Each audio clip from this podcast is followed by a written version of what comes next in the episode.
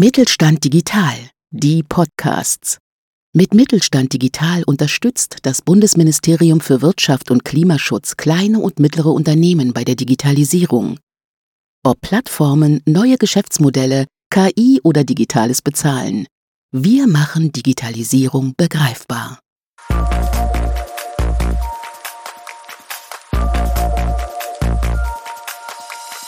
Südwestfalen Digital, der Podcast des Mittelstand 4.0 Kompetenzzentrum Siegen. Ja, herzlich willkommen. Ich äh, begrüße Sie zu einem neuen Podcast Südwestfalen Digital. Äh, ich stelle mich vielleicht erstmal vor, ich bin auch neu ähm, für alle unsere Hörerinnen und Hörer.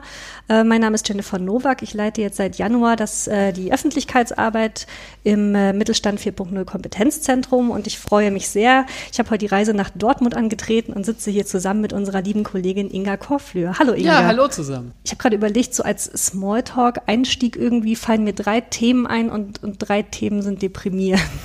Also ich könnte, Jetzt bin ich aber gespannt. Ich könnte mit dem Wetter anfangen. Okay. Das äh, ist gerade ganz schlecht. Dann äh, könnte ich erzählen, dass ich äh, über die A45 bei Lüdenscheid hierher musste. Das ist auch ein sehr deprimierendes Thema. Und das dritte Thema ist irgendwie der Corona-Dauerbrenner. Ich würde sagen, wir übergehen den Smalltalk. okay. Und äh, ich möchte gerne direkt mit dir ins Thema einsteigen. Wir haben nämlich heute ein total, äh, wie ich finde, interessantes Thema auf der Agenda. Und zwar ja die Beteiligungs- Orientierung. Da bist du Expertin für im Kompetenzzentrum. Nimm uns doch mal mit, was, was heißt Beteiligungsorientierung? Was können wir uns unter dem Begriff eigentlich vorstellen? Vielleicht sage ich einfach noch mal ein bisschen was, aus welchem Kontext ich äh, zu dem Thema Beteiligungsorientierung komme. Denn wir sind eine Beratungseinrichtung, die es jetzt seit 20 Jahren gibt. Wir sitzen in Dortmund, deswegen besuchst du uns hier heute. Wir sind zwölf Leute und wir haben uns seit Jahren dem Thema Industrieentwicklung hier in Nordrhein-Westfalen äh, verschrieben, mhm. wo wir einen Beitrag leisten wollen, auch in Zukunft industrielle Arbeitsplätze ähm, hier zu halten. Und wir merken, ähm, dass das eine Aufgabe ist, die ähm, durchaus ähm, fordernd sein kann und die aber immer an einem ganz bestimmten Thema vorbeikommt. Mhm. Und das ist das, was ähm, am Ende vielleicht ein bisschen ähm, ungelenk klingt, wenn man Beteiligungsorientierung drüber schreibt, aber das ist letzten Endes die Feststellung, dass wenn man Dinge bewegen will, wenn man Dinge beändern, verändern will, dann muss man immer irgendwie mit Leuten ähm, was gemeinsam auf die Straße kriegen. Mhm. Und dann heißt es immer, dass man ähm, sich gemeinsam auf den Weg macht ähm, und irgendwas anders macht als vorher. Und das geht eben nur, wenn man sich darauf verständigt, was man da eigentlich machen will miteinander. Und das geht meistens nicht, wenn einer einfach nur vorangeht und sagt, so, und ihr, all, ihr, ihr anderen da hinten, ihr kommt mal einfach mit. Das machen Menschen nicht so gerne. Ja. Ähm, die wollen gerne überzeugt werden, die wollen gerne verstehen, worum es geht. Also du hast eben die Corona-Pandemie ausgeschlossen, aber ich glaube, das ist ein ganz gutes Beispiel, ähm, was gehen kann, wenn Leute überzeugt sind und was alles so nicht funktioniert, wenn Leute nicht mitgenommen sind und nicht überzeugt sind. Ja, und wenn wir jetzt mal über das Thema Digitalisierung sprechen, das ist ja so einer der Megatrends unserer Zeit. Und ähm, ich glaube, viele denken bei dem Begriff Digitalisierung erstmal an die, an die ganzen Technologien, also ob das irgendwie Robotik ist oder künstliche Intelligenz oder irgendwelche Softwarelösungen. Und wenn wir mal ehrlich sind, gibt es doch mit Sicherheit auch viele Menschen, die irgendwie ja, Angst oder Bedenken haben und an die Wegrationalisierung von Arbeitsplätzen denken. Ähm, aber Digital Digitalisierung ist ja eigentlich noch viel mehr und äh, gerade auch mit Blick darauf, Menschen und Mitarbeiterinnen mitzunehmen. Ähm, was sagst du denn Leuten, die äh, bei Digitalisierung an die Wegrationalisierung von Arbeitsplätzen denken und wo setzt, wo setzt ihr da an? Also es gibt natürlich den Aspekt der Rationalisierung bei der Digitalisierung. Die Frage ist immer, wofür rationalisiert man? Also Will man tatsächlich am Ende in einem Unternehmen weniger Köpfe haben oder will man beispielsweise mehr ähm, Ressourcen haben für andere Aufgaben, von denen man denkt, dass sie wichtiger sind? Wenn ich an bestimmte Routinetätigkeiten denke, die alle nicht gerne machen, ja, dann kann ja. es immer für alle erleichternd sein, die nicht mehr machen zu müssen und sich stattdessen Gedanken zu machen über andere Fragen, die das Unternehmen möglicherweise weiterbringen. Also ich kann mir im Vertrieb sehr, sehr viele sehr, sehr langweilige Aufgaben vorstellen, die man machen muss, wenn man eben an bestimmten Stellen nicht digitalisiert ist. Und möglicherweise wäre es ja viel spannender, stattdessen zu verstehen, was die Kunden wollen oder wie man denen jetzt helfen kann, wie man mit ihnen in eine Beratungssituation kommt. Und ähm, Digitalisierung so zu denken, das ähm, ist, glaube ich, tatsächlich ein Stück weit die Aufgabe, einfach mal die Perspektive rumzudrehen. Ja, und das ist ja. ja auch etwas, wofür ich dieses Kompetenzzentrum so schätze. Da sind ja viele Partner zusammen, die eigentlich sagen, wir wollen die Digitalisierung mal vom Menschen ausdenken, wir wollen mal die Perspektive einnehmen, was kann man eigentlich alles machen, wenn man bestimmte Sachen digital gemacht hat oder machen kann, was kann man stattdessen machen, wofür hat man plötzlich Ressourcen, wofür hat man einen freien Kopf, welche neuen Lösungen kann man denken. Also das ist ja letzten Endes, glaube ich, die interessante Frage. Genau. Was kann man alles Neues machen? Genau, und das ist ja, das ist ja auch unser Ansatz. Ne? Also das, ähm, der Ansatz, den wir als äh, Kompetenzzentrum verfolgen, dass wir sagen, wir denken Digitalisierung von dem, von dem Menschen aus, wir gehen mitarbeiterzentriert vor und wollen quasi nicht nur die technologische Seite abdecken, sondern vor allen Dingen auch gucken, wie können wir zum Beispiel die Arbeit äh, in Unternehmen durch Digitalisierung erleichtern, effizienter gestalten und die Mitarbeiterinnen und Mitarbeiter auch mitnehmen. Ähm, Ich finde das ganz interessant, weil eigentlich, wenn man, nehmen wir mal jetzt das Beispiel, man arbeitet in einem Unternehmen, eine, im Projektmanagement und hat sich überlegt, man möchte ein neues Projektmanagement-Tool einführen, was irgendwie Prozesse besser abbildet und vielleicht auch Kommunikation effizienter gestaltet. Ist es nicht eigentlich selbstverständlich, gerade die Leute mitzunehmen in dem Prozess, die auch in dem Projekt arbeiten? Wie erlebst du das? Ja, also äh, zu unserer Überraschung vielleicht ähm, ist es tatsächlich so, dass das ganz selten passiert, Okay. sondern dass Digitalisierung sehr häufig ähm, sehr stark von oben, ähm, sehr top-down ähm, eingeführt wird. Und ich glaube, das liegt so ein bisschen daran, dass ähm, viele sich von der Technik auch sehr faszinieren lassen Mhm. und, und sehr die technischen Features im Blick haben. Ist ja auch total Tool. cool oft, ja, ne? Genau, und dann hat man das in einem anderen Unternehmen gesehen und dann denkt man möglicherweise, das ist jetzt so ein, so ein, so ein lebendes Beispiel, was ich im Kopf habe, dann denkt man möglicherweise, also dieses und jenes Assistenzsystem könnte für uns eine sinnvolle Sache sein und das hat in der Firma geklappt und die haben das super gemacht. Mensch, das will ich auch. So. Das, das führe ich jetzt mal eben ein. Das führe ich jetzt mal eben ein, da bin ich der Chef und sage, Mensch, irgendwie an der Stelle machen wir das jetzt einfach. Und dann komme ich aber möglicherweise sehr schnell an die Grenze, dass die Arbeitsabläufe andere sind, dass die Ziele anders sind, die Produkte anders sind, die man hat im eigenen Unternehmen und dass man das alles nicht so richtig mitgedacht hat. Und dann scheitert dieses Tool letztendlich an der Frage, ob es gebraucht wird, ob es eine sinnvolle Lösung ist und ob es von den Benutzern ähm, tatsächlich ähm, so aufgegriffen werden kann, wie es vielleicht mal gemeint wurde. Das heißt, ihr habt die Erfahrung gemacht, äh, das, was in dem einen Unternehmen gut funktioniert, äh, das muss nicht unbedingt in einem anderen Unternehmen gut funktionieren. Das hat nichts mit dem, mit dem Tool an sich zu tun, ähm, sondern da steckt noch mehr dahinter. Genau, das ist letzten Endes, was man verstehen muss. Also was man verstehen muss als Unternehmen ist ja, hm, was brauchen wir wirklich, was hilft wirklich. Und unsere Feststellung ist, dass viel zu selten aus der Nutzerperspektive gedacht wird, aus der Perspektive derjenigen, die das ja anwenden müssen. Also es gibt ja dann am Ende die Leute, die sitzen vor dem Rechner und müssen bedienen. Genau. Und wir wissen ja, also jeder IT-Mensch würde ja sagen, mh, das Problem sitzt immer vor dem Rechner. Zehn Zentimeter in der Regel. Ja, genau, den Spruch genau. kenne ich auch. Mhm, Das ist ja so dieser klassische Spruch und da ist ja was Wahres dran. Ja. Ähm, die Frage ist halt bloß, ist immer der Mensch das Problem, der das Tool nicht richtig nutzt? Oder hat man vorher mal drüber nachgedacht, ob das Tool das Richtige ist? So, und wenn man sich jetzt die Frage stellt, mit wem muss ich eigentlich reden, um darüber zu entscheiden, ob das Tool das Richtige ist? Sollte ich da mit dem Chef reden, der sich noch nie diesen Arbeitsprozess vorstellen konnte, noch nie in diesem Arbeitsprozess gearbeitet hat? Oder sollte ich mit dem Menschen reden, der das den ganzen Tag macht? Ja. Und da kommt man ziemlich schnell bei dem Punkt raus, dass es wahrscheinlich viel Sinn macht, wenn mindestens mal beide miteinander reden, sowohl die eine Seite wie auch die andere. Denn die eine hat ein strategisches Ziel im Kopf. Das äh, mag sehr visionär sein, das mag sehr gut sein. Das muss sich aber immer ja an der Perspektive des Nutzenden spiegeln lassen. Also es muss ja sozusagen den Praxistest bestehen, diese, diese strategische Überlegung muss den Praxistest bestehen.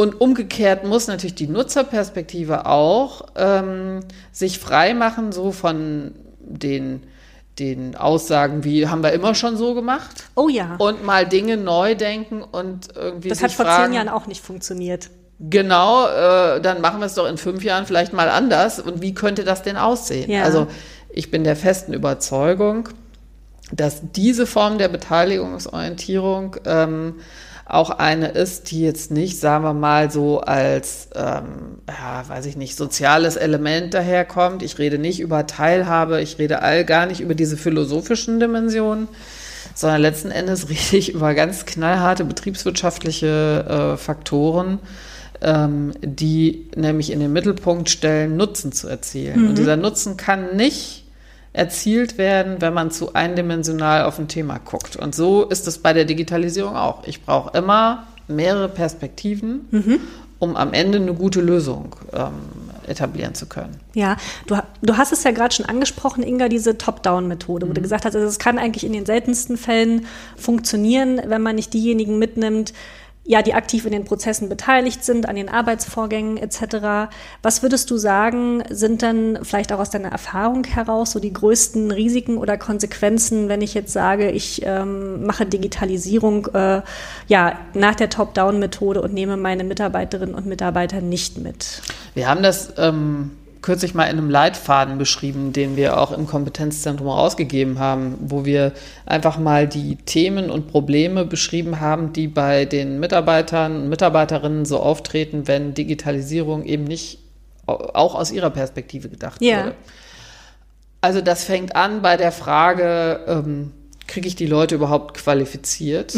Also kriegt man in einer Schulung all das rüber, was man mit einem Tool verbindet und kriegt man es in diesen üblicherweise etablierten Key-User-Schulungen rüber? Kann ich gleich eine Absage erteilen, klappt eigentlich in den meisten Fällen nicht so.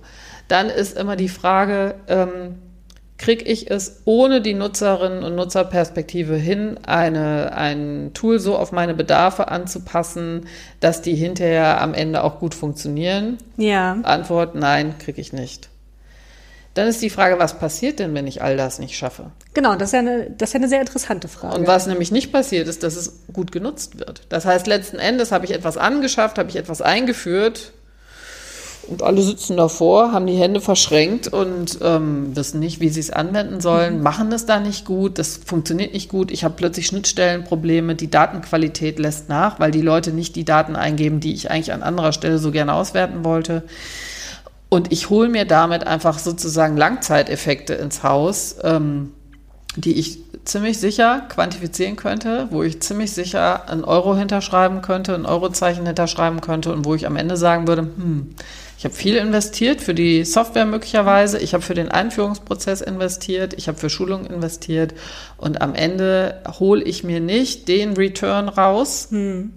Die Investition amortisiert sich nicht, weil ich verpasst habe, die Menschen mitzunehmen, sie zu überzeugen, sie zu aktiven Gestaltern des Ganzen zu machen. Und das ähm, ist, glaube ich, letztlich das Wichtigste, was man falsch machen kann. Ja, und das, das, äh, das glaube ich auch. Also das genauso wie du es gerade beschrieben hast. Nicht investiere ja auch. Also ich sag mal zum Beispiel eine neue Software einzuführen. Ist das ist ja genau, das ist ein Prozess. Das ist teuer. Das äh, kostet Zeit und kostet Geld. Und wenn ich dann am Ende nicht das bei rausbekomme, was ich möchte, dann äh, ist das doch echt eher Schade. schlecht. Genau, Schade. genau. Und dann muss ich natürlich auch in der Lage sein, äh, zu reflektieren und nicht zu sagen, okay, es ist das Tool, was schlecht ist, sondern es ist vielleicht die Einführung, die schlecht gelaufen ist. So, und das ist ja ein Punkt, den man selber in der Hand hat. Es gibt ja auch noch die Digitalisierung, die man nicht selber in der Hand hat. Also wir haben ähm, viele Beispiele einfach ähm, aufgearbeitet im Kopf, gesehen, in kleinen, in großen Unternehmen jeglicher industrieller Couleur, vom Backwarenbetrieb bis hin zum Maschinenbau und dem Autozulieferer. Und wenn man sich da Sachen anguckt, dann muss man ja sagen, dass Digitalisierung nicht immer alles ähm, oder man hat nicht immer alles in der Hand, sondern man dadurch, dass man in Wertschöpfungsnetzwerken arbeitet, kriegt man manchmal auch Digitalisierungsschritte vorgeschrieben. Und ich habe einfach Beispiele im Kopf. Ähm, Nenn, nenn doch mal eins, das man Genau, ich wollte gerade eins erzählen. Also wir, wir, wir haben in einem Autozuliefererbetrieb ein, ein, ein Logistikbeispiel gesehen. Ähm, in der Autozulieferindustrie hat man häufig, wenn man Teile dort äh, an die Autohersteller senden will, hat man sogenannte Behälter. äh, in die man seine Produkte reinlegt und mit denen man also seine Produkte verschickt. Und ähm, Autohersteller wissen immer ganz gerne, wo diese Behälter sind. Und dazu haben sie, haben sie Systeme aufgesetzt, wo man diese Rückmeldung gibt. Also Behälter XY ist gerade hier und da, er ist irgendwie gut angekommen, er ist heile, wir befüllen den jetzt und schicken den zurück. Also ich kann quasi die komplette Logistikkette nachvollziehen. Genau, die können dann immer nachvollziehen, wo was ist. Und, Wie bei und DHL, so wenn ich ein Paket bestelle. ist dasselbe System. Genau. Ne? Ähm, und äh, jetzt ist aber das Problem, dass man als Autozulieferer möglicherweise natürlich mehreren OEM zuliefert und diese mehreren OEM haben auch jeweils unterschiedliche Modelle. OEM? Das sind äh, genau, das sind das sind die Autohersteller. Auch kurz Original Man Engineering Man Manufacturing genannt, glaube ich. Equipment äh, Manufacturer genannt. Und die haben gerne den Überblick darüber, was sie da so durch die Gegend schicken. Und jetzt stelle ich mir so eine Frau vor, die im Behältermanagement eines äh, Autozulieferers arbeitet in der Logistik und die hat nicht ein so ein solches System, sondern die hat pro Hersteller Systeme und sie hat auch nicht pro Hersteller nur ein System, sondern sie hat pro Hersteller mehrere Systeme. Oh ja. Und diese Systeme werden eben eingespielt. Diese Systeme sind nicht erklärt. Darüber gibt es keine Schulungen. Diese Systeme müssen gleichzeitig aber sehr gut bedient werden. Wenn sie nicht gut bedient werden, dann gibt es gerne auch mal eine Rückmeldung in Form eines 8D-Reportes. Das ist so eine Art Fehlerreport. Wenn das Unternehmen zu viele von diesen Fehlerreporten sammelt, dann wird es irgendwann gesperrt und kann als Zulieferer dem Autohersteller kein Angebot mehr abgeben. Okay, das heißt, und da haben wir jetzt eigentlich so das perfekte Beispiel für, ich habe das selber gar nicht in der Hand, Prozesse werden digitalisiert und ich muss aber mitziehen, weil mir das quasi in der Wertschöpfungskette äh, so vorgegeben ist, ein Stück weit. So, und da werden die ganzen Sollbruchstellen so richtig deutlich. Ähm, also ich kann mich erinnern, dass äh, in der Situation, in der Workshop-Situation, als wir das geschildert bekamen, saß eben auch ein Mensch aus dem Vertrieb da. Und der sagte dann zu der Frau aus der Logistik, wie du willst mir jetzt sagen, weil dir niemand dieses Programm erklärt, du möglicherweise Fehler machst, kann ich kein Angebot mehr abgeben. So, und die Dimension der Digitalisierung wurde plötzlich deutlich. Also ich habe an einer Stelle ein Problem erzeugt, aber das eigentliche Problem schlägt möglicherweise an einer ganz anderen Ja. Stelle auf. So, und das haben, glaube ich, viele nicht so klar.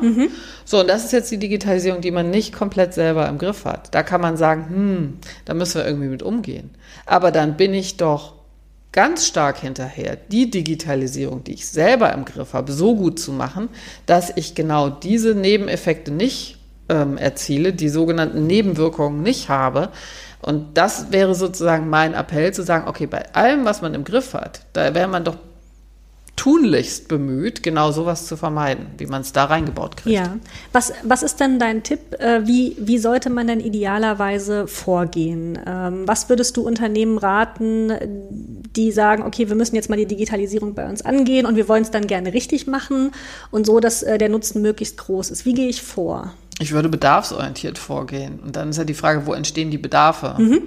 Das heißt, ich gucke mir vorher bestimmte Prozesse, bestimmte Abläufe Läufe mal an und, und schaue, wo kann ich ansetzen, was kann ich vielleicht effizienter oder besser gestalten oder Ich glaube, viele denken Digitalisierung äh, sehr, sehr schnell, sehr groß und sehr umfassend. Ähm, ich weiß gar nicht, ob das immer der richtige Weg ist. Also sagen wir mal, ich bin vorher ein Unternehmen, was nicht so digitalisiert ist und dann will ich jetzt plötzlich richtig starten, richtig durchstarten in der Digitalisierung und dann muss plötzlich alles und alle Prozesse müssen angeguckt werden und alles muss auf neu gestellt werden. Ich glaube, das ist zu, also der Anspruch ist zu groß, das ist häufig zu überfordern. also eher in kleineren So, und ich würde vielleicht eher mal hergehen und mal mit Mitarbeitern sprechen, mit Mitarbeiterinnen sprechen und die Frage erörtern, wo gibt es denn ein Thema, was euch immer wieder nervt, was ihr immer schon mal gelöst haben wollt?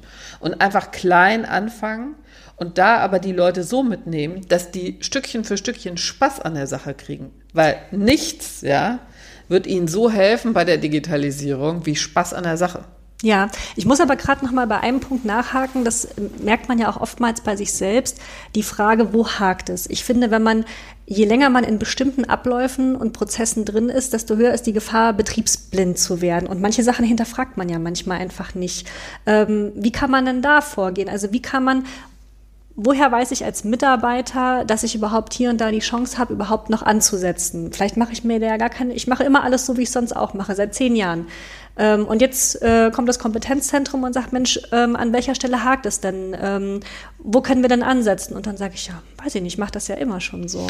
Ja, man würde wahrscheinlich nicht hergehen und würde sagen, ich rede nur mit Lieschen Müller.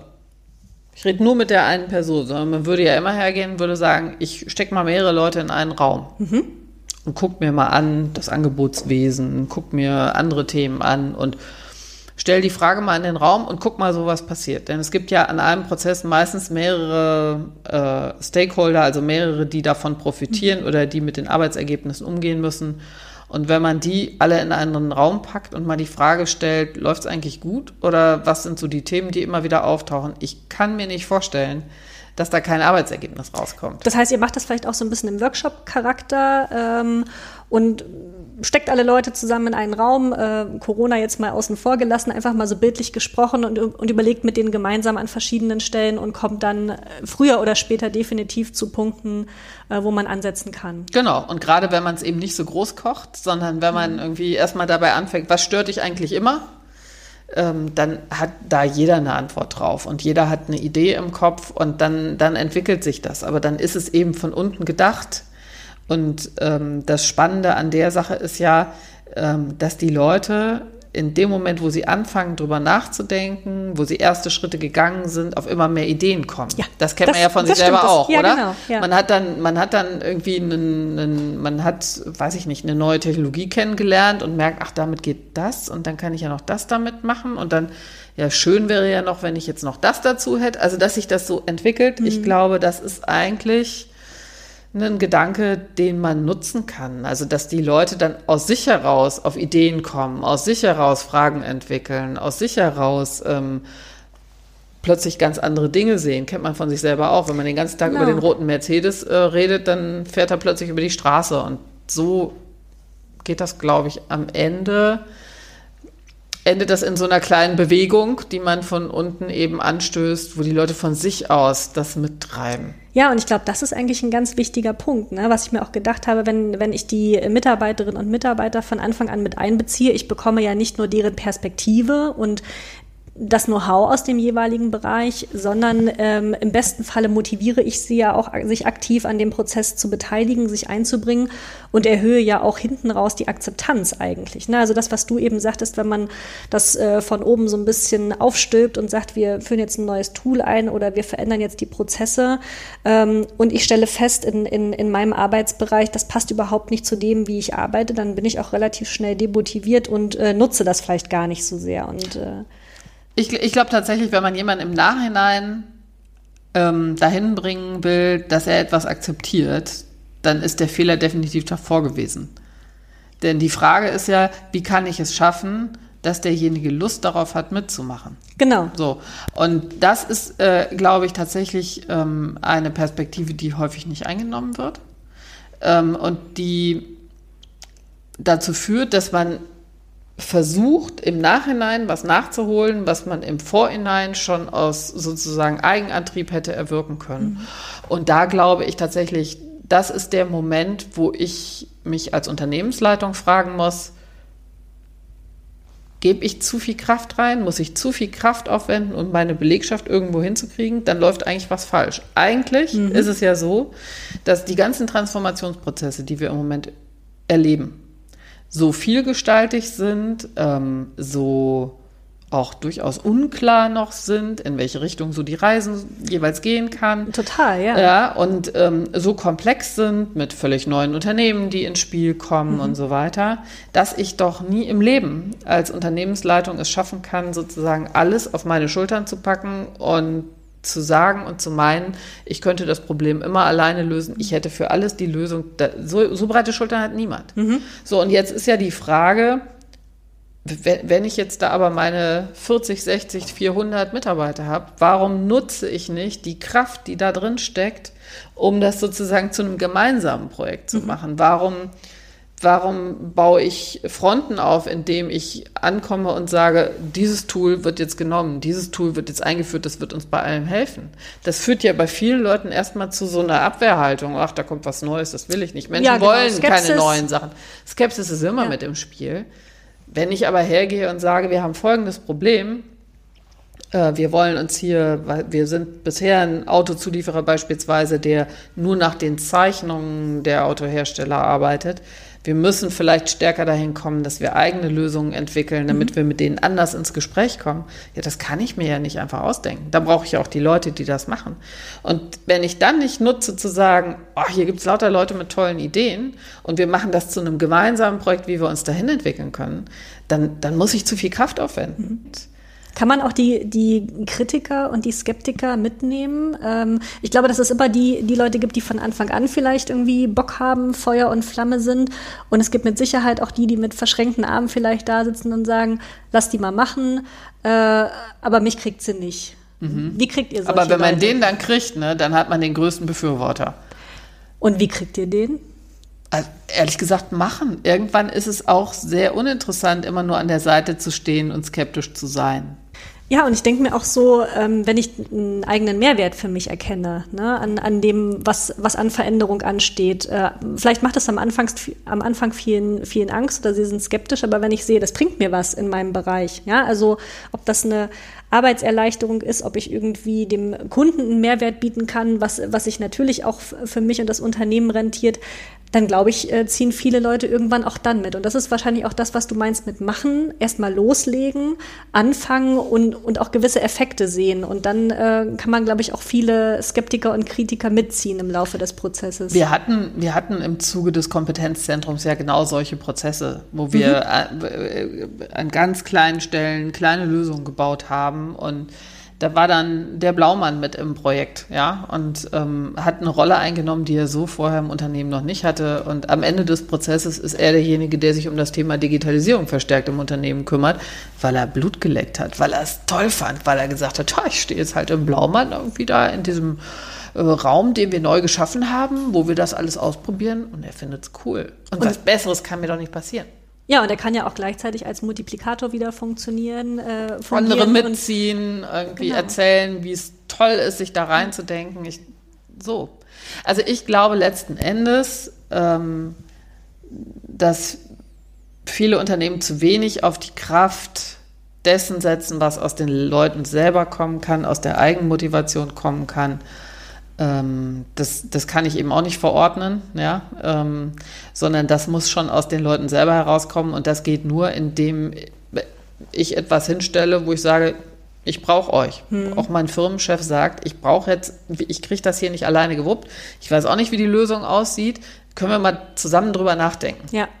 Ja. ja. also wenn ich dann auch die entsprechende Kultur schaffe, äh, ne, Beteiligungskultur und sage, ich nehme euch jetzt alle mit und, und die Mitarbeiter mitziehen, dann ist das doch äh, ja die Win-Win-Situation und der Idealfall, den man haben will. Das Schönste ist doch, alle hätten Spaß am Arbeiten und würden noch Geld verdienen. Das wäre doch ein schönes Bild. Wow, ähm, das, das klingt ne? fantastisch. Das klingt fantastisch und ich glaube, dass es das in vielen Unternehmen gibt. Ja. Also ich glaube, dass es ganz viele Unternehmen gibt, denen es gelingt, dass die Leute da einfach Bock haben, das zu machen, was sie machen und wenn ich an dem Punkt bin, dann kann ich es doch schöner nicht haben. Mhm. Ich überlege jetzt gerade so, wenn wir so von Idealfällen sprechen, die Realität sieht doch, doch oftmals anders aus. Ähm, vielleicht muss ja manchmal auch nicht der kritische Mitarbeiter oder die kritische Mitarbeiterin überzeugt werden, sondern wie du jetzt auch schon ein paar Mal gesagt hattest, natürlich auch der Unternehmensleiter, die Unternehmensleiterin, Geschäftsführung. Und ähm, da würde ich gerne noch mal kurz auf ein anderes Thema schwenken. Ihr habt nämlich etwas wie die äh, Betriebslandkarte äh, mhm. entwickelt. Und ähm, das finde ich eigentlich ein, ein, ganz spannendes Tool, ähm, wo ich glaube, wo man auch ansetzen kann, ähm, in großem Stil zu überzeugen. Kannst du dazu vielleicht mal was sagen zu der Betriebslandkarte? Was ist das eigentlich? Eigentlich? Die Betriebslandkarte ist letztendlich ein, eine Methode, Veränderungsprozesse ähm, sichtbar und anschaulich zu machen. Mhm. Und zwar auf Abteilungsebene. Ähm, wie kommen wir darauf? Wir haben äh, sehr viele Veränderungsprozesse, beispielsweise in der Lampen- und Leuchtenindustrie in unserer Region ähm, begleitet und haben gemerkt, dass diese Umstellung von der herkömmlichen äh, Glühlampe hin zu LED für viele Unternehmen sehr disruptive, sehr starke Veränderungen hervorgerufen hat. und dass die aber letzten Endes im Unternehmen ja nicht gleichförmig aufschlagen, sondern je nachdem, was ich arbeite, welche Aufgabe mhm. ich habe, in welcher Abteilung ich bin, ähm, äh, gibt es da durchaus sehr unterschiedliche Effekte. Ja? Also ob ich jetzt im, im Vertrieb bin und lernen muss, dass ich früher sozusagen Rasterleuchten von der Stange verkauft habe und heute letztlich Architekten, Bauherren berate darin, Lichtkonzepte in einem Haus äh, umzusetzen. Ja. Das ist eine ganz andere Aufgabe. Ob ich in der Montage gearbeitet habe und da ähm, eben früher mehr damit zu tun hatte, Blech zu biegen und heute möglicherweise mehr mit Kunststofflösungen zu tun habe, mich damit beschäftigen muss, wie ich diese LED-Module irgendwo einbaue, plötzlich mit einem ESD-Schutz ähm, in der Fabrik rumlaufen muss, das sind einfach Veränderungsprozesse, die sind in jeder Abteilung irgendwie ein bisschen anders. Mhm. Und ähm, unserer Erfahrung nach ist es total wichtig, zu verstehen, was da passiert und mit den Leuten zu besprechen, wie man diesen Weg geht. Ja. So. Und die Betriebslandkarte ist ein Instrument, um da einfach ein Stück weit sich stärker ranzurobben und ähm, das ein bisschen besser verständlich zu machen. Wir machen das manchmal mit Blick auf das Thema Digitalisierung, manchmal mit Blick auf das Thema äh, Qualifizierung, aber immer mit dem, mit dem Hintergedanken, verstehen, was los ist, um es besser gestalten zu können. Und Betriebslandkarte, also ich, ich stelle mir jetzt eine klassische äh, Landkarte darunter vor, aber das ist ja eigentlich nur bildlich gesprochen. Was, was genau macht ihr, wenn du sagst, sichtbar, sichtbar machen? Landkarte heißt das Ding deswegen, weil man ähm, für verschiedene Abteilungen des Unternehmens bestimmte Veränderungsprozesse visualisiert und die Wirkung auf Arbeit visualisiert. Beim Thema Digitalisierung war das so, dass wir in Unternehmen einfach gefragt haben, in der Abteilung X, was setzt ihr für digitale Tools ein? Wie, wie läuft es mit diesen Tools? Wie läuft die Arbeit? Mhm. Wie gut klappt das? Ähm, und welche Trends der Digitalisierung gibt es da noch und wie wirkt das auf das Thema Arbeit? Wie wirkt das auf die Anzahl der Arbeitsplätze? Wie wirkt das auf das Thema Qualifizierung und wie wirkt das auf das Thema Arbeitsbedingungen? Und da sind genau solche also Geschichten. Also quasi so ein Status quo auch ermittelt. Wir haben einen Status quo ermittelt und wir haben aber auch immer gefragt, was wisst ihr eigentlich über die Zukunft? Was wisst ihr, wie es weitergeht? Und oh, da wurde, ja, da wurde es total spannend weil man da eben gesehen hat, die, die Beschäftigten konnten immer ganz gut sagen, ähm, was jetzt passiert, konnten Themen beschreiben, Probleme beschreiben, Vorteile, Nachteile beschreiben. Und bei der Frage, was kommen soll, fing dann immer das große Rätselraten an. So, und das hat uns letzten Endes signalisiert, dass es die Betriebslandkarte schon deswegen braucht, um darüber ins Gespräch zu kommen. Denn in der Betriebslandkarte haben wir so eine Art Ampelsystem etabliert. Und Sie können sich vorstellen, was passiert, wenn, wenn die Beschäftigten sagen, also hier steht unsere Ampel auf Rot, was die Arbeitsbedingungen angeht. Und dann stellen Sie das sozusagen der, der, dem Management der Unternehmensleitung vor. Und dann wird natürlich argumentiert, warum ist denn das rot? Und das sehen wir aber ganz anders. Und schon ist man aber im Gespräch über die Veränderung. Ah ja. Und über das, was das auslöst. Und das ist unsere Überzeugung. Ähm, es mangelt meistens an Gespräch mhm. und es mangelt an strukturierten Anlässen für so ein Gespräch. Und die Betriebslandkarte war letzten Endes die, die Lösung, da eine Methode in die Mitte zu stellen, wo dann auch was im Raum steht, worüber man auf jeden Fall wird diskutieren wollen, weil da so Farben sind und weil man möglicherweise andere Einschätzungen hat auf den verschiedenen Ebenen und dann ist man aber drin. Also dann, dann kann man es ja zur Sprache bringen. Dann mhm. kann man die Unterschiedlichkeiten deutlich machen. Dann kann man plötzlich ähm, Wege finden, wie man bestimmte Probleme abstellen kann. Ähm, dann kann auch eine Unternehmensleitung sagen, ja, ja, klar, dieser Schritt der Digitalisierung hatte einen Rationalisierungseffekt, aber guck mal, es ist doch gar keiner gegangen, sondern wir machen doch jetzt einfach andere Aufgaben. Also bitte, jetzt habt doch keine Angst ne? Ja. davor, dass da Tätigkeiten wegfallen ihr seid doch noch da. Also das ist interessant. Das heißt, ihr nutzt das als Instrument, äh, vielleicht auch als Aufschlag, ähm, Prozesse anzustoßen, um erstmal zu gucken, wie, wie ist der Status quo, wie ist der Stand im Moment und, und dann als, als Methode, um äh, das anzuleiern, ins Gespräch zu kommen und, und herauszufinden, wie der Prozess weitergehen kann. Genau. Also wir haben einfach gemerkt, dass es in vielen Unternehmen eine große Sprachlosigkeit gibt mhm. zwischen den, dem, dem, strategischen Kopf auf der einen Seite und den Umsetzern, nämlich den Beschäftigten. Mhm. Und diese Sprachlosigkeit führt meistens dazu, dass dann was anderes in diese Lücke kommt, ja, die dann entsteht. Und das sind so Befürchtungen, das sind Gerüchte, das sind alle möglichen Unterstellungen, so.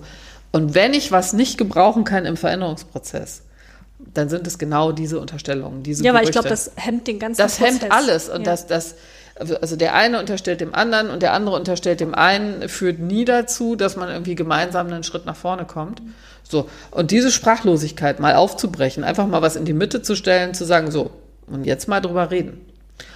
Und da kann ich dir eben auch sagen, du hast das eben angesprochen, es sind nicht nur die Mitarbeiter, die sich da bewegen müssen, nicht nur die Beschäftigten, die sich bewegen müssen, sondern tatsächlich eben auch auf Managementseite muss sich was bewegen. Ich erlebe, dass viele Unternehmen das verstanden haben, beginnen das zu verstehen, dass sie sich da selber verändern wollen. Das ist nur häufig gar nicht so leicht. Man kommt aus bestimmten Traditionen, man kommt aus bestimmten Kulturen, die sind eben anders geprägt, die sind eben eher so Gewachsen. geprägt, ja, dass man genau gewachsen, äh, eher geprägt von der Frage, wie kontrolliert man, dass Menschen auch gut genug arbeiten und so weiter. Und da kann ich immer nur sagen, wir erinnern uns an die Anfangszeit von Corona. Ich finde, Corona hat uns da so viel gezeigt. Genial. Was eigentlich. Positives über Corona. Ja, finde ich schon. Also alleine mal, wenn wir diesen Punkt Homeoffice nehmen. Mhm. Plötzlich müssen alle, weil es gar nicht anders geht. Und was ist die Feststellung der allermeisten Arbeitgeber? Komisch, die Beschäftigten arbeiten gar nicht weniger. Was ist die Feststellung der Beschäftigten? Äh, ich habe noch nie so viel gearbeitet. Ja, Genau. also Einbindung statt Kontrolle, das würde ich halt immer sagen, äh, funktioniert viel besser, weil Leute dann aus sich heraus geben wollen. Die wollen aus sich heraus, dass die Sachen laufen. Ja, und auch da sozusagen Lerneffekt Corona. Mhm, wir brauchen vielleicht miteinander ein anderes Arbeitsklima. Sozusagen per Order de Mufti ist definitiv nicht mehr sozusagen Zeitgeist, funktioniert nicht mehr. Die Leute wollen mitgenommen werden. Und das aber sozusagen umgedreht hat den Vorteil, dass ich als Unternehmen Kraft geschenkt kriege. Ich kriege Kraft geschenkt für einen Veränderungsprozess und kann das nutzen. Wow. Inga, ist das nicht ein schönes Schlusswort zum heutigen Podcast zum Thema Beteiligungsorientierung? Also ich glaube, besser können wir den nicht abschließen. Wunderbar, dann machen wir das doch einfach. Ich, ich danke dir herzlich für dieses äh, unfassbar interessante Gespräch. Ähm, ich glaube, dass äh, oder hoffe, dass unsere Zuhörerinnen und Zuhörer ganz viel mitnehmen konnten. Und ähm, wenn Sie da draußen den Podcast jetzt gehört haben und das Gefühl haben, ja, wir müssen unbedingt mal bei uns im Unternehmen was angehen und äh, vielleicht brauchen wir Unterstützung, äh, um zu wissen, wie wir unsere Kolleginnen und Kollegen und die Mitarbeiter mitnehmen können, dann wenden Sie sich doch gerne an uns, ans Kompetenzzentrum. Wir unterstützen Sie gerne dabei. Und wenn Ihnen der Podcast gut gefallen hat oder wenn Sie vielleicht auch eine Frage dazu haben oder uns sogar mal ein Thema vorschlagen möchten, worüber wir demnächst mal sprechen, ähm, dann sind wir dafür sehr dankbar. Schreiben Sie uns einfach an podcast.kompetenzzentrum-siegen.digital und dann nehmen wir gerne Ihre Ideen und Vorschläge in unseren nächsten Podcast mit auf und äh, beantworten vielleicht auch die ein oder andere Frage, die reinkommt. Vielen lieben Dank, dass du mich hier in Dortmund empfangen hast. Es war Danke, dass du gekommen bist. Hat Spaß gemacht. ja, fand ich auch auf jeden Fall. Ich habe den Weg über die A45 geschafft. Ich werde ihn auch zurückschaffen. Auf jeden Fall. Da bin ich ganz sicher. Okay. Inga, vielen lieben Dank und äh, an Sie, unsere Zuhörerinnen und Zuhörer, noch einen schönen Tag und bis zum nächsten Podcast. Genau. Bis bald. Weitere Informationen über unsere Angebote finden Sie auf unserer Internetseite kompetenzzentrum-siegen.digital.